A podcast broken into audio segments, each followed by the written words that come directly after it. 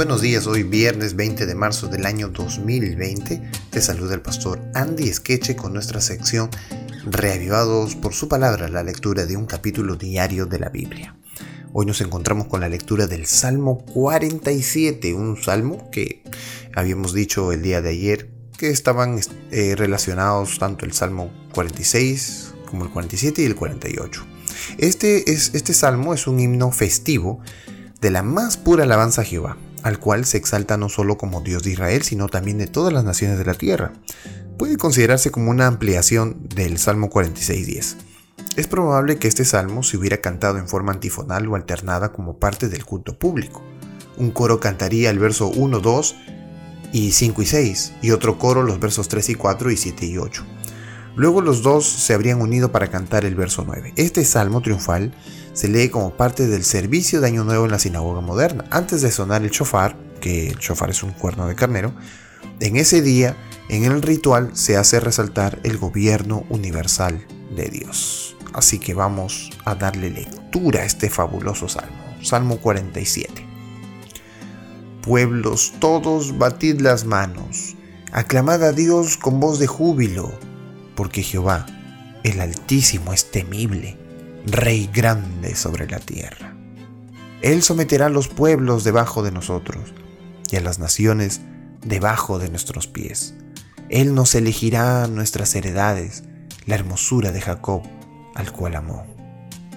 Bueno, aquí se pone en relieve lo maravilloso y grande que es Dios, reconociendo su poder de someter a las naciones, su soberanía, su poder para eh, darnos también la heredad, es dueño de las tierras, es dueño de los terrenos, es dueño del universo.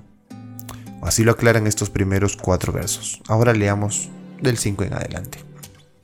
Subió Dios con júbilo, Jehová con sonido de trompeta.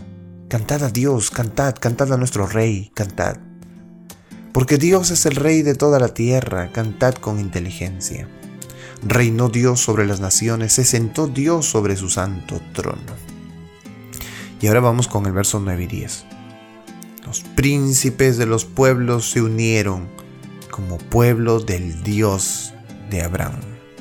Porque de Dios son los escudos de la tierra.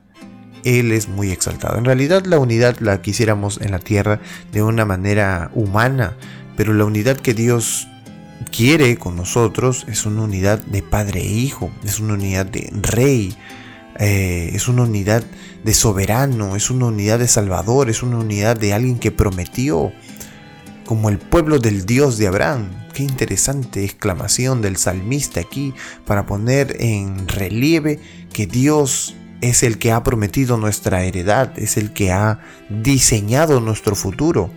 En realidad el Salmo 47 es una exclamación a poner a Dios en el lugar que le corresponde como Dios o como Rey de toda la tierra. ¿En qué nos ayuda este aspecto de comprender que Dios es Dios de toda la tierra? Pues Él es dueño de todo y Él puede manejar todas las circunstancias que ocurren en nuestra vida, en el mundo, en los gobiernos, ahora más que estamos en este ambiente, ¿verdad? De desesperación, de compungimiento, de dolor, de incertidumbre, mm, vale la pena acercarnos a Jesús para tener claro que Él realmente Él es el, es el dueño de todo y que nuestro futuro, aunque es incierto para nuestra mente, para Dios es totalmente claro. Que Dios te bendiga en esta mañana especial y que puedas ser, puedas dejarte en las manos de Dios, quien, eh, quien tiene todo nuestro futuro en sus manos, y que podamos ser reavivados por su palabra.